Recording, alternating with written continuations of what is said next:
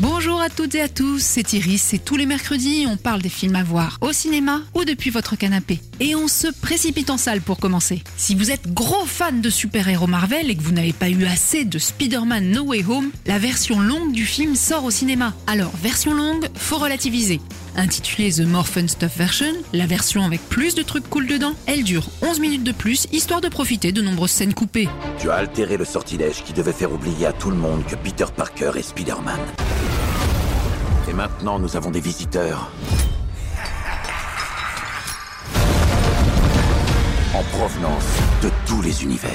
Et puis on reste dans les super productions avec Les Anneaux de Pouvoir, la série préquelle du Seigneur des Anneaux, tous les vendredis sur Prime Video. Basée sur les annexes développées par Tolkien dans ses livres, la série propose néanmoins un scénario original et s'offre le luxe, avec un budget d'un milliard de dollars pour 5 saisons, d'être la plus chère jamais réalisée.